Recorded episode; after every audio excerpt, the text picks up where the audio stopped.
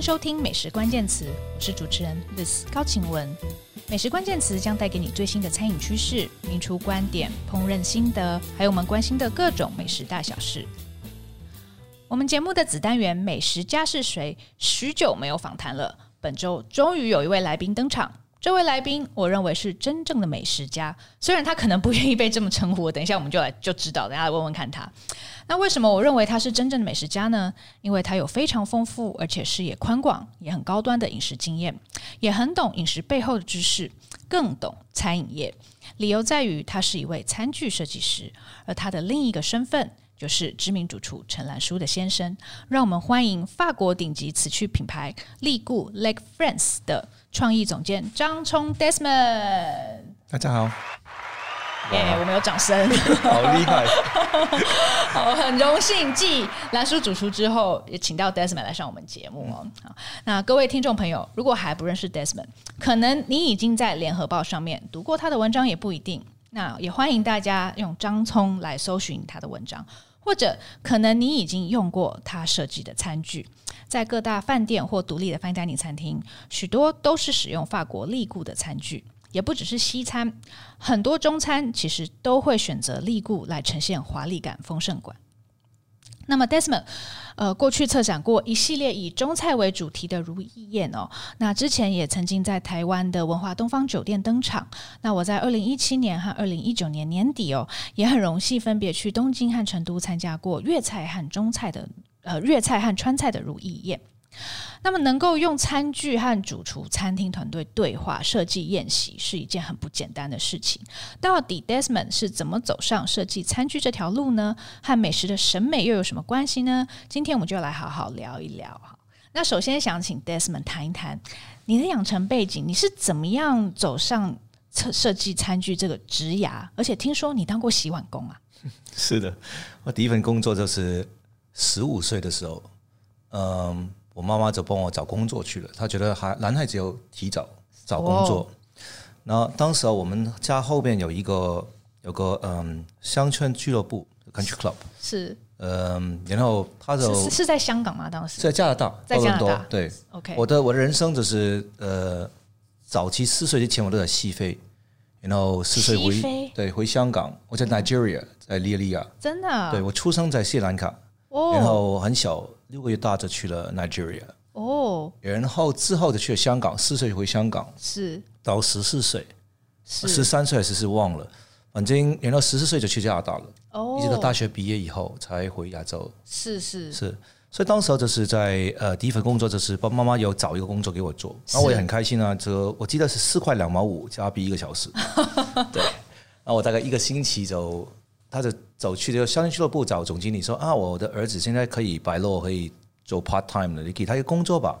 他说好啊，我给他做个 bus boy，然后他可以拿点小费啊，也可以跟所有的这些会员互动，因为我们家里是会员。然后嗯，我妈就说不行啊，你要洗洗盘子的嘛，洗碗的嘛。他觉得男生有穷养，那我就去洗盘子去了，这洗洗洗了两年半吧。两年半很久哎，对，大大概我蛮蛮开心的，就是一周大概呃呃，就是下课以后四点半开始，是。到十一点，很久哎，一天很久哎，对，蛮久的，一个礼拜去几次？三次，哇哦，对，然后有些时候他有宴会的时候，可能不止，可能四次，但赚的钱头都是自己的，很开心。那所以我在十六岁加拿大就可以开车了，然后家里人也给我很多自由。然后我就十六岁开始就开车去去吃东西了。哦，那个时候就是对对对，我就把我赚回来的钱全部拿去花去吃了。真的？对，所以我在十九岁我离开了多伦多，去了一个小镇叫 Kingston，嗯，去念我的大学。呃，在在那之前，我基本上可以说我吃完整个多伦多所有的最好的餐厅。哇哦，那为什么当时这么喜欢吃餐厅？我觉得我是我我对于那个味道是很懵懂的。嗯，也不是说，哎呀，我很喜欢吃那个味道，会那个味道。我觉得我很喜欢这个氛围，我很喜欢 fine dining 的氛围.我很喜欢，呃，最直白讲，我很喜欢 being pampered，就是给人照顾的感觉，嗯，被款待的那种感觉。对，被款待的感觉，没错。就是我记得我最喜欢的那个餐厅叫 Truffles，是在呃 downtown，就是市中心的四季饭店里边，嗯，它的 fine dining。然后呃，我我经常去，一个月可能去一次。那可以想象一个十六七岁的黄毛小子 装大人去吃吃 fine dining，但是我我就在那个时候完全充分的，就是体验到跟享用到，呃，fine dining 给你的这种这种整体体验的一种、嗯、一种愉悦度吧，可以这样说。那真的是非常年轻开始就，是的，在在、呃。我现在回头想起来就觉得有点不可思议。呃，意大利菜跟法国菜是我最喜欢的。是，当然，当然都也有日本料理，但是不不做的还好，对，还做的还好而已。我自己觉得，嗯、对。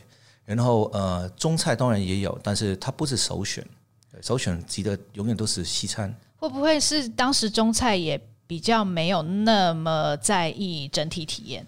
也肯定的，中餐都今天都，嗯，到今天为止都不是到今天为止都是这样，都不是很在意整体体验，嗯、或者是相对来讲西餐比它强很多。嗯，但是中餐我觉得是那种熟悉感，就是好像你见到家里人，你不会特意的很庄重起来，嗯、你会很随意随性。嗯，然后你对它的这个价值的了解也是随性的，意思是说这东西离你太近了，你根本不稀罕它。哦，然后亲近生侠逆那种感觉。对呀、啊，然后就是啊，好，反正就是法餐啊，意大利菜好像很遥远，很、嗯、很有种朦胧美。然后他们的呃这种对于呃餐用餐体验的款待的这种细节度，也远远高于中餐。我是我们在讲一九一九八八六年八八八年这个时间了，对，所以。那个时候感觉非常好，而且我还记得十八岁我就开去呃一个叫 Montreal，就满满地可呃蒙蒙特罗。蒙特罗对吧？嗯，嗯，它是一个呃法国的老外以前殖民地，所以他们是讲法语，是。那边的法餐非常正宗，嗯，所以也也开去来那边吃饭，然后对啊，就很喜欢吃。哦，对，是的。可是那个时候你吃就是已经会去品尝各种。各个菜色它怎么做的啊？然后去看，完全没有哎、欸，完全是非常的、嗯、非常的朦朦胧跟懵懂。嗯，对我只是喜欢这个这个氛围。当然我，我我会我会慢慢慢就是积累到一些经验，就是说啊，pasta 应该是这个质感，然后什么做的 pasta 才叫好，北意跟南意的区别在哪里？绝绝大部分都是当时候体验的时候一种交流。所积累下来的一种经验跟信息，嗯嗯，啊，你说我要去喜欢吃到我每次吃完又去就呃资料收集嘛，或者是就就就翻查嘛，我也没有这样子。是，但是就一次一次的体验，对对对，累积起来，每次体验，每次发问，然后每次记忆，呃，最重要的食物的味道方法，还有它的这个名词吧、名称的吧，我就把它死记下来。那这和你的家庭背景有关吗？是家里是有从事餐具相关的事业吗？没有啊，我我家是一个非常传统的、典型的香港中小企，嗯、呃，就是做贸易起家的，是对。然后我们做贸易也是做呃，我们有工有工业部分，也有贸易部分，是啊、呃，这是典型的。我们的工厂在一个工业大楼的十一楼。哦，香港的工厂都在十楼一个工厂，十一楼一个工厂，十二楼一个工厂，是不都是不同的工厂，都是这样子。是，然后也是在中国大陆改革开放以后，他去投资大陆了，然后所以有工厂在大陆这样子。是，是所以不是说呃，可能爸爸妈妈特别爱吃啊，爸爸特别爱吃，爸爸也很会做。然后我弟弟也很会做，然后我记得弟弟大概十二岁可以做一桌菜出来了。哦，真的，对，他很会做。我就比较懒惰，我只会吃，这样比较幸福啦。我比较懒惰，我我不是那种太喜欢动手的，是呃，我会动手去理解一道菜到底应该有怎么样流程。嗯，呃，大概做完两三次，搞懂了，我就我就我就停手了。真的这样这样子比较开心一点啊，做菜很麻烦。对，但是我我发现喜欢做菜的人还是会经常做菜。是是，对，他喜欢动手，喜欢这感觉，喜欢过程。对，呃，我弟弟的这种人，我爸爸很很讲究吃。我记得就是七七七几年代的时候，在香港，他会比如说周末，他就会，因为他是在我八岁以后还是九岁忘了，才从非洲工作才回到香港居住，哦，所以我们是不住在一起的。了解。对，然后嗯。他就会难得回香港，他就会带我们去开车到去买吃的，然后他会为一个晚餐，然后去跑五六个地方。哦，这个、一个晚餐跑五六个地方。对对对，他会觉得啊，这个地方的猪肠粉很好吃，然后我去买个肠粉。这个地方的面包特别好吃，然后这个地方去买个 bone ham。哦，他中西都有，涵盖中西，呃。还有小吃跟大菜都都会哦，这样子就摆了一桌很丰盛的，然后嗯，就蛮开心。那真的已经是现代意义的府邸了，就是真的每一种都不管是高端的还是大众亲民的，哦，是的，他他蛮后蛮讲究，他会他会，你记得那个时候的时代有个叫 Tupperware 这个塑胶的东西，嗯，它是呃全烧的，跟 Amway 一样，是。这 Tupperware 是个塑胶的器皿，然后他就会拿着这个 Tupperware，有好像有三层的 Tupperware，是，然后一个篮子这样子，对，他会一层装，比如说去哪里买个烧鹅，然后就跑去另外地方买猪肠粉，一层一个食物这样子。然后装好了，然后拿回家这样子，就像我们现在用那种便当盒，差不多去外带这样子。是的。哦，原来如此，所以这样应该是养成了你对吃的高度的兴趣，然后之后你就开始自己有行动能力了，有钱了，对，就从很年轻的开始，你就也像爸爸一样到处去寻吃觅吃觅食。是的，是的，我我蛮喜欢的，很早的时候就有。那和餐具的关系又是怎么样发生的呢？呃，餐具其实真正餐具设计是在我开完。呃，也不是，也不能这样说，在我人生的后半段才发生的。哦，是我人生前半段基本上都三十八岁之前，是都是在工业跟贸易板块去哦是哦公司。对，哦，是的，原来如此。对，但是因为我很早很早就接触了呃中国大陆，所以很早就有机会去吃到一些比较正宗的菜。是对。然后在他们还没商业化、高度商业化之前，就是可以品尝过不同不同各地的菜。而且因为我们做的工业是呃跟矿有关系的，我们做瓷器嘛，所以有瓷土的去寻找，哦、所以都是去这些不毛之地，都是了不生蛋的地方。听起来很可怕。我我我，对啊，我大概一九九。九九四年就去了去了广西的北流，然后见过 蝙蝠火锅，然后蝙蝠火锅，对对对，然后九九四九五年去了唐山，河北唐山、邯郸，然后去过焦作，呃，去过重庆，就很早很早的时候已经去过很多这样的地方。那些地名很多我都没听过，是很多很多大陆 估计跑了很多年的人也不会去的地方，但是美食，尤其中国菜的美食的这根其实是在。乡下，OK，对，它味道的真实的最真的这种这种版本是不是最精细哈？是最真的版本，其实很多的向下可以找到。所以当年你是吃的如痴如醉吗？也没有，就是其实也是很懵懂的，也是懵懂，就是只是在嗯、呃、去去工作的时候，肯定是有不同的宴请，是对，然后他会端出最好的，是是的食物，然后他也会跟你讲。这个食物的来由，那你就尽量去吸收。当时九三、九四、九五年也不停的出差去欧洲，oh. 去德国、去法国，然后也是一样的道理，就是我们去是去去做，嗯，去做摆展览的，是，所以我们也会炒当地的美食，oh. 去犒赏自己啊，这样子，是，所以也是蛮早的，就是提接触了法国。但是我第一个最早接触的欧洲是十九岁，是十九岁我，我我进大学前我，我我送给自己一个礼物，我就。开车去，在欧洲开了一圈哦，对，就是嗯，从哪里出发？从法兰克福出发，嗯，就往南走，大概是一九八九年吧。OK，对，呃，然后就是去苏黎世，呃，苏黎苏黎世，对吧？要穿过瑞士，到到米兰，嗯，然后米兰再去到佛罗伦萨，再绕回来去到尼斯、摩纳哥、尼斯看。要再开回巴黎这样子，哇哦，对，个感觉是一个壮游。呃，对啊，蛮开心的，就是当然不是不是那种背包客，是因为我时间不多嘛，就三周，所以我就尽量去 pack 把它挤压在。但是那一次是以吃为主吗？其实以体验为主，但是最主要还是吃，还有一个非常大的终点。对，因为每天早上你早餐就打开，那个时候还没有 GPS 了，打开地图，然后就开始去规划今天要去哪里。我觉得很厉害，用用地图来规划，现在很难想象。对，对不起，很原始，我跟你不同世代的人。但是我觉得那个蛮酷的，蛮酷的。而且，那你怎么知道要去哪里吃饭？嗯，哎，是这样子的，美食在在在口口边。我老是觉得，你去了一个好的饭店，当你觉得这个饭店的这个主人，他对所有的品质的东西都比较讲究的时候。这种他懂当地美食的机会就非常的高。OK，对。那当你问他，他一般有很两个很大的可能性，绝大部分可能性他懂，有小部分可能性他会 care，他他是不是他不不不在意这件事情的。对那当然你转移视线。嗯对嗯，然后第二个就是，当你去了一家很好的餐厅，是你去跟这个 maitre d' 跟这个 captain 也好打好关系。有你说我是。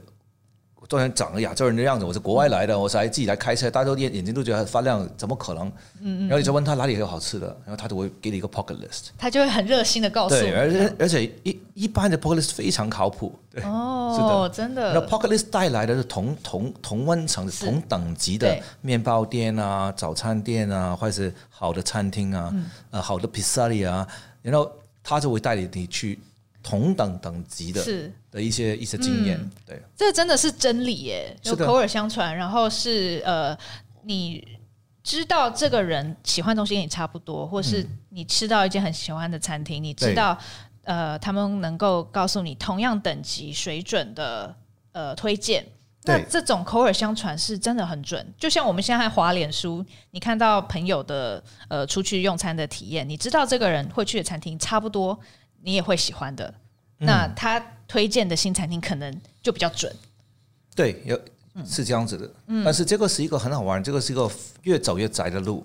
OK，就是意思就是说，嗯、呃，你你又发觉能给你能给你启发性的，能给你好的体验的这个这个信息，随着你的经验的增加，会越来越少。哦，对，所以你就越来越这个这个这个范围就越来越窄。对。对但是会有点像是说，它越来越往上，有点像是钻牛角尖，但不是负面的意思。它很像爬山啊，就是山脚永远是宽一点的，嗯、山顶永远是窄一点的。对，对，所以但是山顶看到的东西跟山脚看到也不一样。是，所以山顶的人跟他讲哇，很远的地方有什么什么什么，嗯、山脚人是听不懂的，嗯 哼嗯因为他他没爬到这个位置，他也不能看到。是，所以蛮好玩的。我觉得在所有的。领域都是这样，你你讲音乐、舞蹈、建筑、呃，艺术是，呃，音都是这样子的这种状态。是，那所以在人生后半段是怎么样进入设计餐具这个领域？我们我们这是做瓷器的呃采购跟销售，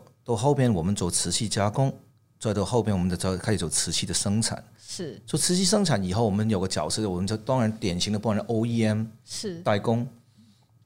嗯，代工的过程当中，我们认识了一些法国的牌子，是，然后就认识了利固的老板，呃，Frédéric Leboeck，现在我的 partner，然后嗯，非常难得的，我们变成很好很好的朋朋友，是，然后两家人变成很好的一个家庭的关系，都知道，因为呃，利固在法国它是非常小众的，一般你看它不见见不到，就是你可能在某个私人游艇，他会定制一批给一个私人游艇啊。会会给一个火火车的头等舱做个定制，或者是给中东一些超级有钱的去定制他的王宫，甚至乎行宫，或者是度假度假度假度假的这个这个这个家这样子。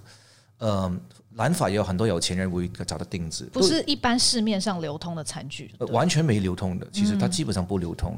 呃，所以当然呃体体量也很小，是。啊，所以我们就跟呃 Frédéric 呃，熟悉以后，觉得我们这完全可以走一辈子。以后我们就跟他 propose 说：“哎，我们能买下你的品牌，把它扩展到一个全球性的一个品牌嘛？这样子也同意了。这这个法国人一般比较骄傲，他一般不愿意共享一个自己的家族品牌。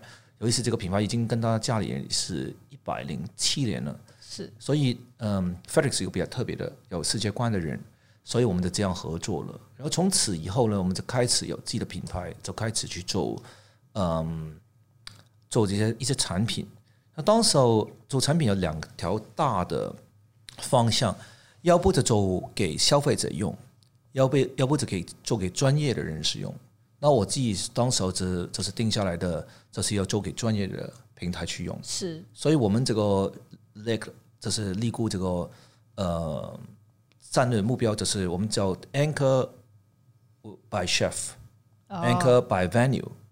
还有 anchor by standard，这三个 anchor，这三个三个主轴，三个锚，对，三个锚，就是它，你用三个锚来定位你的品牌，一个是主厨，对，呃，一个是呃地方，venue 就是包括最好的餐厅和最好的饭店，嗯，这 venue 这是一个地方，是，然后还有包括呃标准。标准，对，一般是 Michelin Guide、Fifty Best、Michelin 或者其他的一些餐饮评鉴的部分，没错，了解，三个都有 anchor。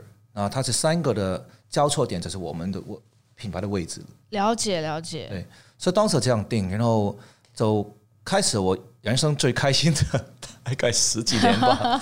从哪一年开始？嗯、呃，我记得是一九八呃九一九，对不起，两千零八年吧，两千零七年是八对，是是是是的，是这样子，对，是两千零七年，两千八年，是是大概十年多一点，是是。然后当时就是开始就是嗯，开始接触不同厨师，然后嗯，就是去销售我们的产品。过程当中，发觉很多厨师有自己的诉求，是。然后我自己本身是读美术出身的，哦，是。设计对我来讲是蛮天自然的一件事情，嗯，所以我们就开始设计了。然后设计下来发觉，哎，我跟他们的原来我们跟他的这个这个嗯语言是非常呃有同同同频的，就是我们非常容易听懂对方要什么，嗯，就是在同样对话频率上。对，因为我明白作为一个用餐使用用餐者的体验。是该怎么样是最好？因为他也希望寻找一个独一无二的、有他自己风格的用餐体验。是。那呃，我对他的厨艺也非常了解，就是比较容易了解他的厨艺的侧重点是在哪里？是在技术，还是就食材，还是在哪种风土上的一种表述？所以对于我来讲，哎，我发觉这个事情太自然不过的事情，嗯，也蛮蛮。蛮舒服的，蛮蛮直接的，蛮简单的。其实也是你人生一路上的累积，然后自然而然就能够，就你不需要太费劲就可以做到这件事情。嗯，是的，嗯。然后身边都是大厨朋友，都是最好的饭店、最好的餐厅的经理啊，或管管理者。然后，嗯，这这样的人生是蛮蛮蛮开心的。是是的。然后互相有这种互相尊重，嗯，也可以陪着陪伴着他们。或者帮助他们去打造一个他们想要的一个作品，是加一加一份力，是加砖添瓦这样子，是很开心的一件事情。你记得第一个合作的厨师是谁吗？嗯，actually，第一个合作厨师是在我在上海已经认识的，oh. 他叫 Justin Quick。哦，对，呃，是那个是新加坡人嘛？对，郭文秀，郭文秀大厨，对，是是是是，呃，Justin 是嗯，在我开完刀以后。我们他还特意招待我去波尔多一趟，很好很好的朋友就是去休养啊，还有去呃也是去吃啊，去是是，还有还有去呃拜访各大酒庄。嗯，我在二零零五零六年就认识他了，是是，对是的。然后他当时候的餐厅我很喜欢，叫 La Platane，是梧桐树，是在上海的新天地。然后嗯，那个时候他的厨厨艺是。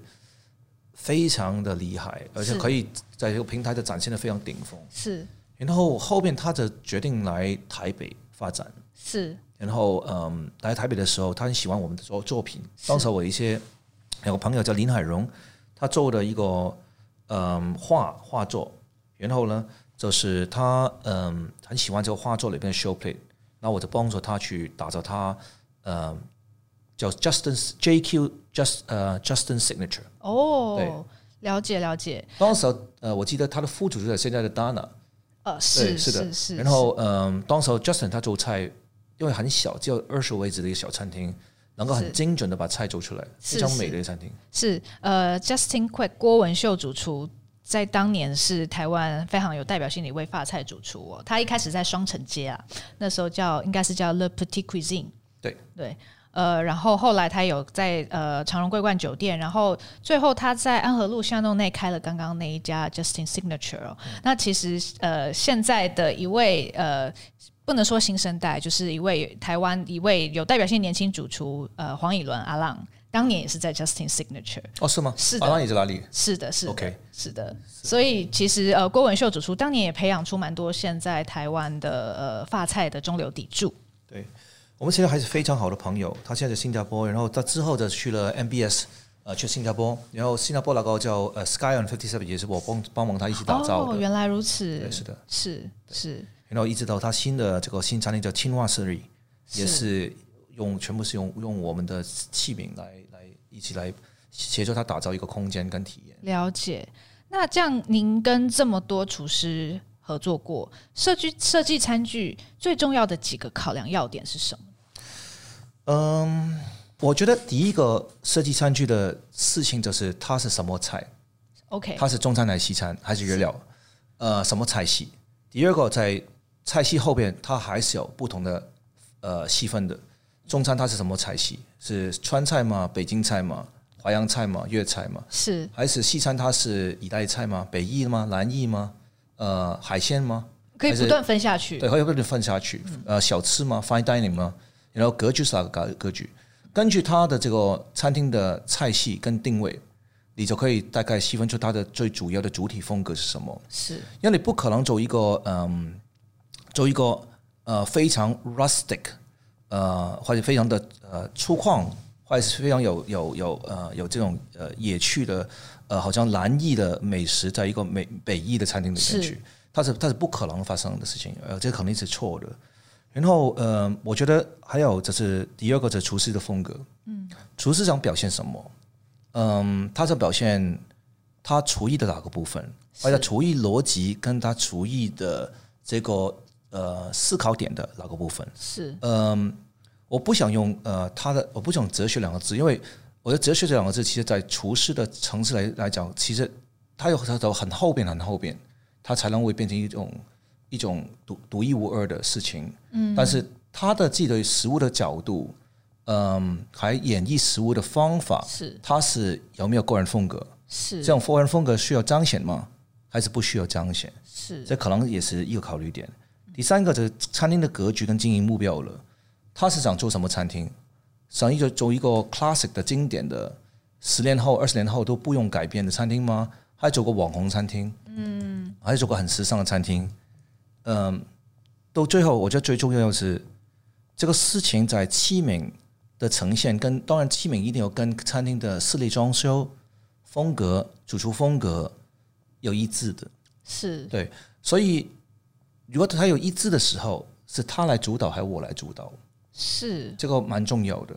如果是他来主导的话，那我就做做一个聆听者，我就想办法去把他想要的东西，通过一个视觉系统，通过材质去表表现出来。是呃，尽量走一个一个元素去帮他推进这一个这一个嗯这个结果吧，他想达到结果。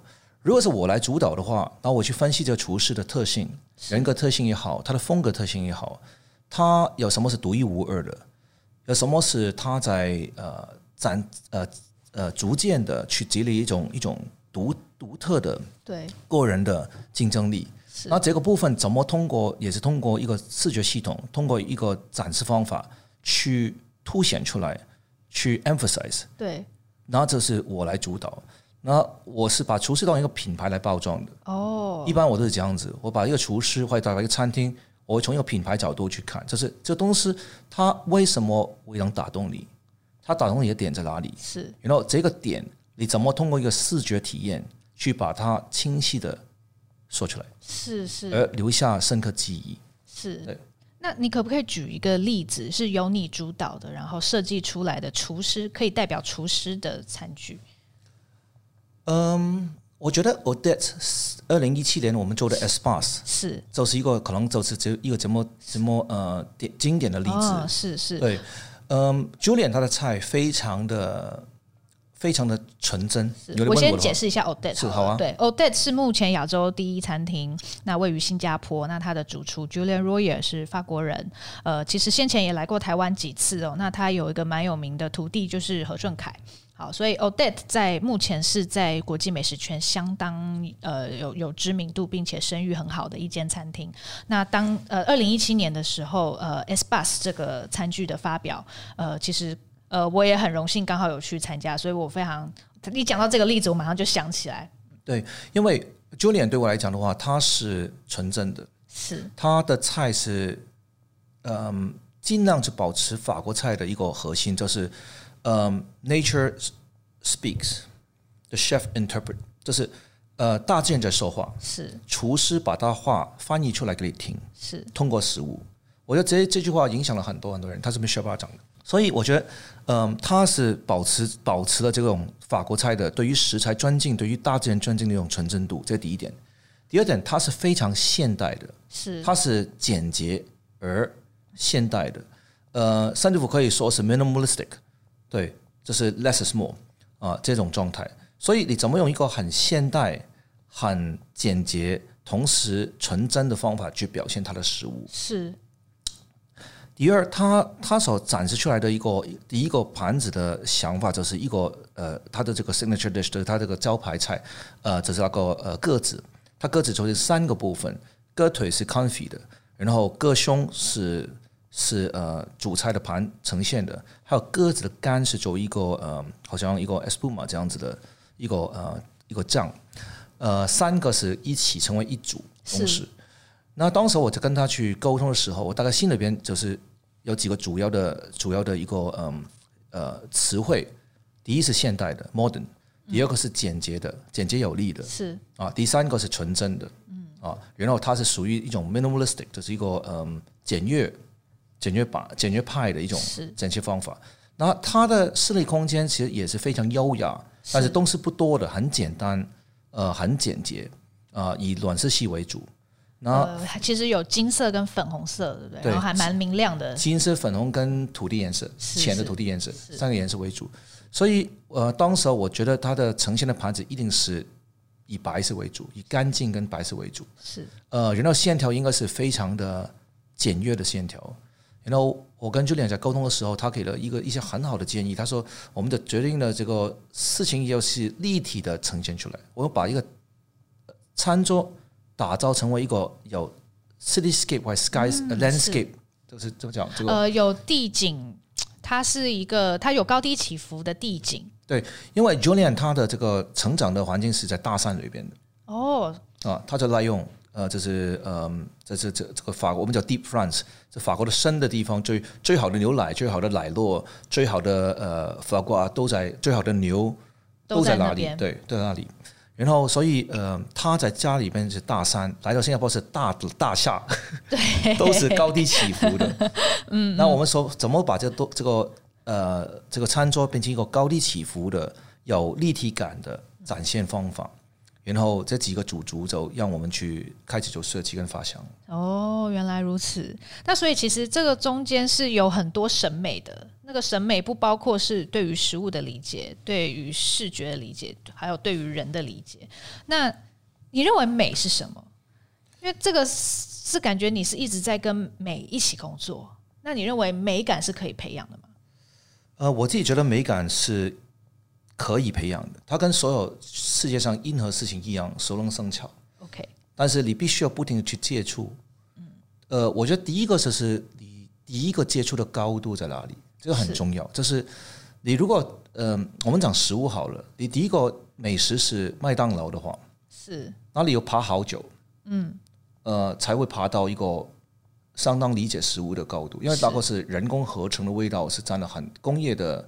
主宰的味道是占很大部分的，嗯，所以我觉得第第一个有有个这些资源去遇到很好的美食，或者很好的事情，嗯，很好的画，很好的音乐，嗯，很好的舞蹈家，很好的什么都可以。那是不是也是要有一种开眼界的体验呢？是，我觉得是机缘巧合了。很多时候我们讲缘分，缘分确实是有没有有些奇遇，有些人没有奇遇。武侠小说当中都有奇遇，然后后面该功力大增，对吧？都是这样子。所以你有没有这个奇遇？你有没有这个缘分去接触最好的？而且很早很早的时候，如果你接触到的话，你的起步点就比一般人高很多。是，要通过不停的去回去去 visit，回去去呃嗯。呃，温习，温习也好，呃，碰撞或者是在体验，不停体验，它就会积累跟累加，嗯啊，然后你就会，嗯、呃，对于对于这个事情就会有一定的、一定的经验。是，呃，第二个，我觉得你还需要一个很重要的，你需要比较敏感。哦，你这这个东西是要给你刺动的，最打动你的，你会。鸡皮疙瘩有起来。如果你没有感动，你没有敏感度，对，这个可能就不是你的事情。嗯，其实它没有好与坏，是它可能只是不是你的事情。你可能会觉得别的东西有感动，是，比如说有很多人看到浪，他就会非常感动，他就冲进去冲浪。我就从来没有叫感动。嗯，对，明白明白，是的。所以有些事情是你的事情，有些是不是你的事情。我觉得都是这样子。但是确实是要打开你的感官，对，感受性要比较强一点。对对对，我觉得对于美的话，你我觉得我们的美其实无时无刻都在我们身边。有些是人人制造出来的美，比如说一个咖啡师，他给你一杯很好的咖啡，他是制造出来的美。甜品师、音乐家、舞蹈家跳个舞给你，对，嗯，画家画一幅画，你只要有这个敏感度，你就会感受这种美，这种美就会变成你的一部分，是，然后一直累加，嗯，所以我觉得美其实其实无处不在。但刚刚您在讲年轻的时候是懵懵懂懂的，是的。那有没有哪一个时时期是突然就开窍了？你就觉得，哎，我好像比较明白了。其实我真的不太记得，不太记得。给大家报告一下，我开过刀，我我主动脉破裂过，所以我、哦、我我动了一个很大的手术。是手术的后遗症，好的就是我很多事情都不记得了。OK，最好是坏的都不记得。而且我记忆力也特别差，但是我记得大概三十来岁吧。我我我当时候就是嗯，我会去一些 trip，我会因为想体验一些事情，会去一些不停旅游，不停的去发掘跟体验。嗯，他给了我很多很多养分吧，是是，对，这是我喜欢做的事情，是，是，但是当时也没有很大的目标性，就没有目的，但是就是去感受这样子。对，呃，有啊，就是好像我喜欢给 pamper 给款待的这种过程，或者对于款待过程当中，人家去去 pass 给你 deliver 给你这这种美，我是很早就有这种这种呃，就是冲呃出动，对，嗯嗯嗯，呃，很早期去日本的 onsen hotel，呃，温泉旅馆，对，温泉旅馆就是。呃，最好的温泉旅馆都都还是跑一片，其实我根本不需要温泉，温泉我觉得热热的死，很很不好受。但是我对于晚餐晚餐这一顿跟早餐这一顿，我是很期待的。是是是，嗯，所以很多东西我都觉得都是你想要做什么，然后你就不停的去做，然后它后边就会就会变成一种、嗯、一种一种铺垫的沉淀的力量吧。是是，但是你现在应该也是比较有意识的去呃认识美，然后。有意识的去鉴赏，大概十十来年，呃，大概我相信三十八岁后吧，就是也是跟你做呃立故有关。嗯，其实也不是，我我立故之前，其实我已经是一个 traveler，我本身已经是个旅行者了，就经常去旅行，找任何的理由去旅行，去体验不同的的事物，美的事物。是最最常走的一定是博物馆、美术馆跟餐厅，是这都是这三样，或者是好的饭店吧。嗯对，是好。那以我们回到美食来说好了，以一顿饭而言，Desmond 会在意哪些事情？你会怎么样评价你一次用餐经验？我觉得，我觉得一个有有有，我把它分成两个部分，一个叫无人的、没有人的沟通，一个是有人的沟通。哦、什么意思呢？你走进一个餐厅，其实从餐厅的外边，它的 display，它就是一种无形的沟通，它的告诉你很多它的标准跟标标杆。我记得我在大概是嗯几岁呢？大概二十四岁、二十五岁的时候，我去威尼斯。我弟弟在在读大学，在在酒店管理学院读，然后就把他抓了，从从呃从这个呃瑞士就开车去威尼斯。是，然后我们走漫无目的的在走，然后诶，突然间走了一个餐厅。嗯，它这个 display 很小，大概不到五十公分的一个小的窗户，但是里边放了。很多很旧的美食的书。是，还放了一瓶 Chateau Pictures 哦，然后还当时候是松露鸡，他还放了很多松露在前面。哦。其实他给你传达就是我是一个 gastronomical restaurant，是，所以最好的酒、最好的古书、最好的当季的食材都放在一个小小的橱窗里边，它是一种无形的的一种沟通。对啊，它现在所以当你看这个餐厅的时候，它的这个。呃，橱窗也好，它灯光也好，它所形成的这个餐厅氛围也好，其实它都在默默的在跟着一些同频的人说：“哎，你知道吗？我是跟你差不多哦。嗯”啊，然后第二就是你进去的时候，呃，从它室内的设计到灯光，到它空间有没有气味，然后到它整体的气氛，它用的器具，嗯，到花，嗯，如果讲西餐的话，是。呃，日日本料理也是一样啊。他都在跟你说一个标准，嗯。啊，这标准，哎，对了，那你就知道这个这里的主人最起码对于身边的所有事情的品质是有一个这样的要求，是，那你就可以去去寻找你对对口的一些餐厅，是，是，嗯，我们讲这种无形沟通可能是 fine dining 的无形沟通，如果是普通的餐厅无形沟通，它可能会通过海报，哦，给你，这是。当天的料理是什么？或者是一个很细的价格，它都是无形的沟通。是是啊，然后吃到饱也是无形沟通，嗯，都是无形沟通，是就是不用人家去讲给你听的，是他都在 communicate 给你，就是一种看到就明白的。对，看到就就他会跟这种有需求、有这个需求的人，有这个层次需求的人进行一个非常有效的沟通。是对。然后第二个就是，当然是有有有人与人之间的沟通了。那这剩下来就是你对呃，包括服务，呃，服务员的接待。呃，接待方法，呃，语气、语速、声浪，嗯、呃，讲话的方式，到四九，到我觉得厨房也是在跟你沟通，但是他通过载体，这载体是食物，是在跟你在沟通，对，然后这种沟通都有高中低之之分，这有好与坏之分都有，是对，呃，其实在，在在美食当中，你比如餐厅也是这样，你去个咖啡厅也是这样。它也是有有形跟无形的沟通。它用什么咖啡机？它用什么豆？OK，他怎么去冲一杯咖啡？啊，怎么去解说给你听？从无性到有性都有。嗯，然后到最后的话，我觉得就是嗯，我会看他对于突发事件的一种反应方法。嗯，比如说东西掉地下最简单的，或者是你你嗯你在咳嗽，他会拿杯水给你，是最简单的。呃，水是温的还是冰的？是。嗯，然后你如果那天你你感觉呃不太舒服，呃，他热水跟柠檬会不会送到？经常会有这样的事情发生在好的餐厅。然后还有我会对一个如果对于对餐厅我是非常欣赏的话，我一般都会提出一些不情之请，哦，有些比较过分的要求。OK，对，不不正常的要求。是，我想看这个餐厅愿意他把它弹性拉到什么程度？哦，对，你可以举个例子吗？哎，我可以举个例子吗？嗯，比如说他有三道主菜，我可能都想品尝一下。是，对，呃，最简单的这样子，他会怎么处理呢？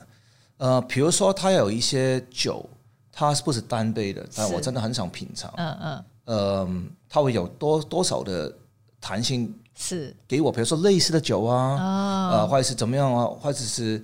呃，也会打开给我试啊，是啊，就就为了这款待的一种一种礼节也好，为了这个款待的精神也好，嗯，到一些不好拿走的东西，比如说不好打包的东西，哦、我说我想，哎，我等一下又又上路了，我再又坐船还是怎么？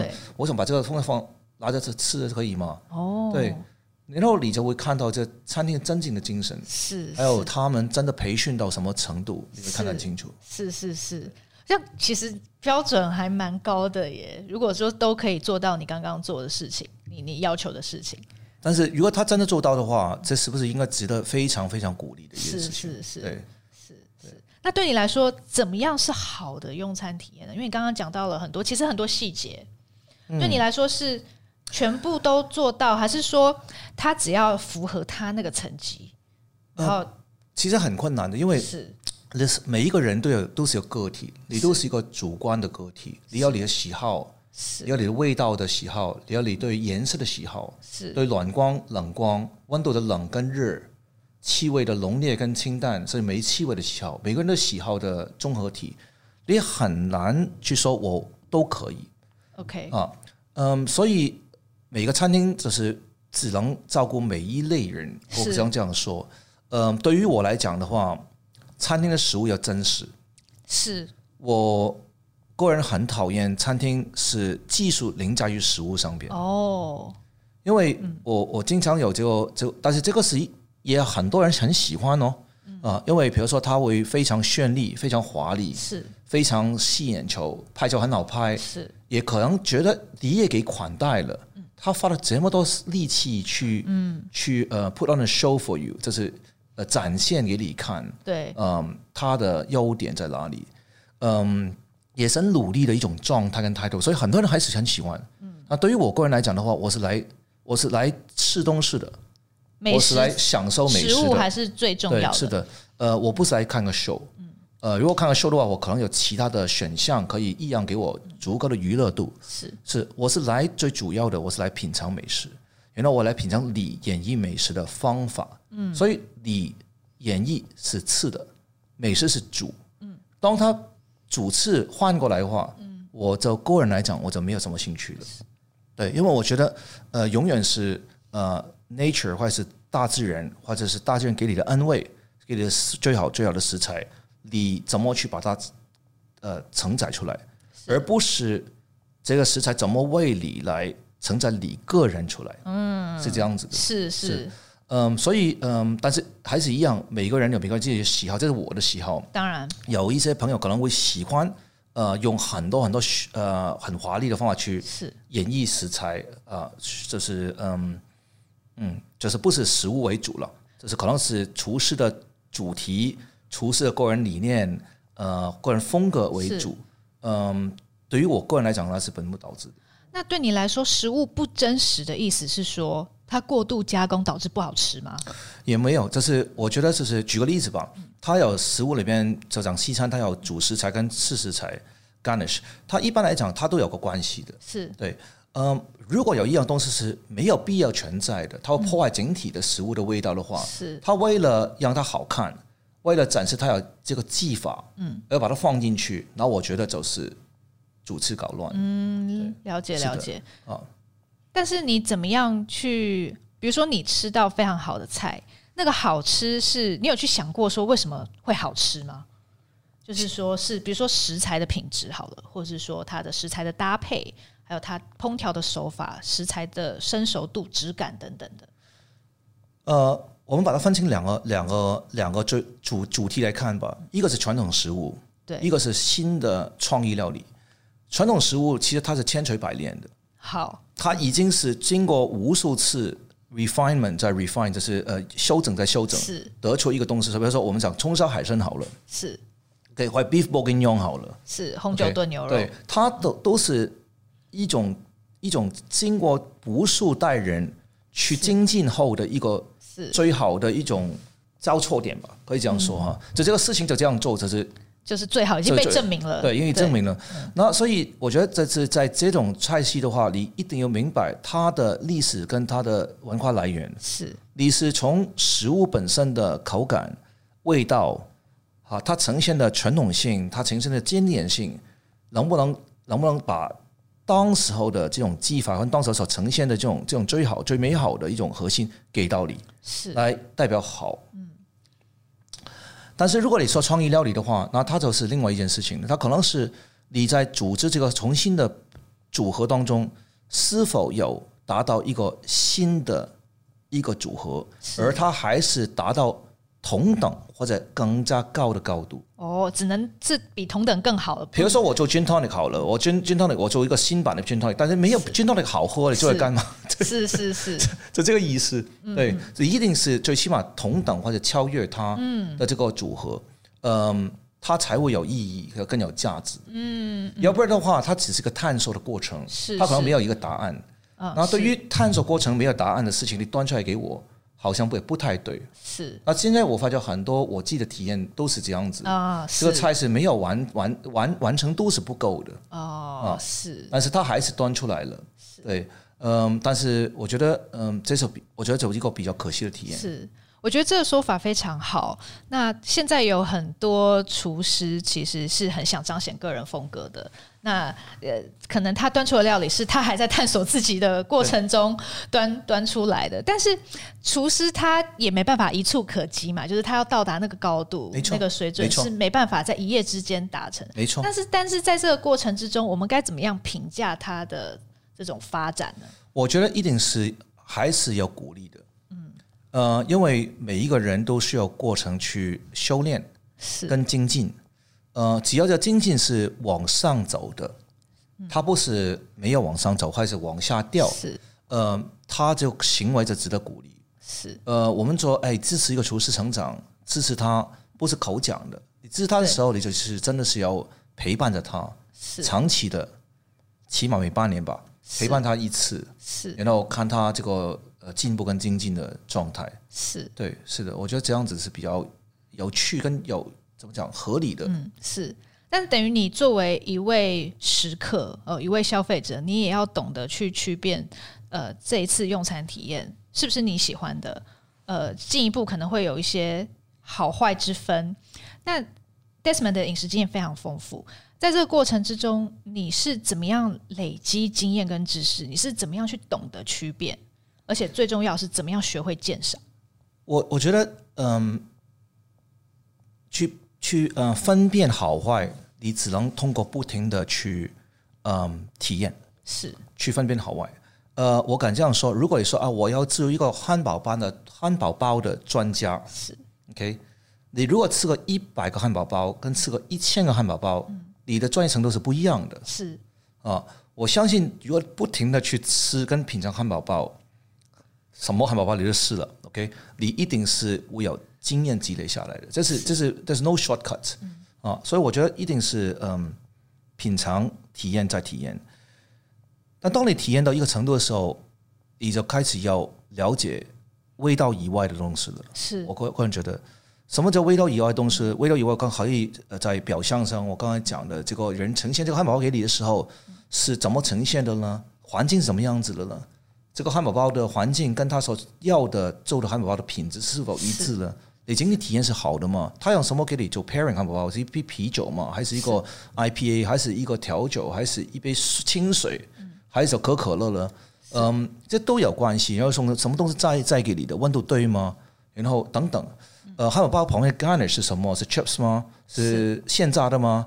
还是是不是呢？呃，然后还是呃里边的盐过多吗？调味品过多吗？化学吗？不化学？其实我觉得有种种种类型的去去呃看表象的事情。是。那非表象，我觉得都是它的文化底蕴。我经常觉得有很多朋友吃东西的时候，我我个人觉得蛮可惜的是，他会经常。投诉啊，这个法国菜太咸了啊，是，或者这个呃粤菜太淡了啊，是，川菜太麻了，嗯、对不起，那法国菜本身下盐就啃，嗯、然后奶油跟盐跟酸度是法国菜三个框架，是，如果你有足够体验法国菜的这个呃经验，你就会知道，嗯、呃，这本身就法国菜既本身独有的味型特点，呃，粤菜本身就讲清淡。呃，清蒸是粤菜的一个看家本领。是，如果老是吃粤菜，说它不够不够爆啊，味道不够厉害，哦、吃错菜了。那你就你你可能你你你不懂，你不不懂粤菜。嗯，它的核心呃核心的菜系的核心的特点在哪里？当你也也说呃川菜太太辣太咸，也是一同样的道理。是是。嗯，另外一个就是所以菜系的一种特性，如果你具备理解，你会更有更有呃体验的愉悦度，对，嗯，第二个就我觉得就是这个菜的味道的来源在哪里？是，我觉得来源其实它都跟每一个菜系的地点跟呃历史跟地形有关系的。是，比如说你去了日本长野，你投诉没有新鲜鱼翅，嗯，那对不起，长野是山区啊，塔克亚马，比如说你去高山。你说怎么都给我吃菜干跟鱼干？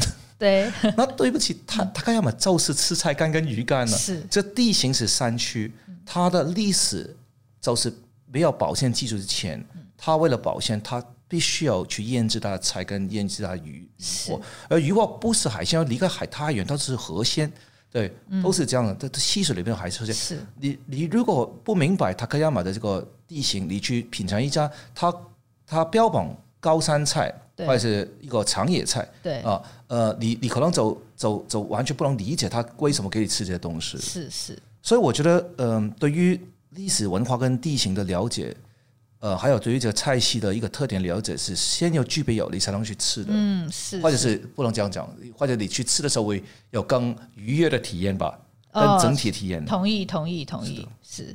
好的，这边我想先休息一下，我们接下来就要真正进入正题哦。到底什么样的人是美食家？美食家需要具备哪些条件？其实这些才是我今天想好好访问 Desmond 的重点。那前面大家已经听到很多 Desmond 分享他个人的经验，有很而且有对于呃如何鉴赏、如何培养美感有很多深刻的见解。下一集我们会真正的来谈，到底美食家该怎么当。美食家是可以这样子自己养成的吗？好，那就请大家继续锁定下一集的节目。谢谢大家收听我们今天的节目。如果喜欢我们美食关键词，欢迎订阅、追踪并分享给亲朋好友，也欢迎留言给我们，更欢迎给我们五颗星哦。我们就下集再来聊聊美食家喽，拜拜。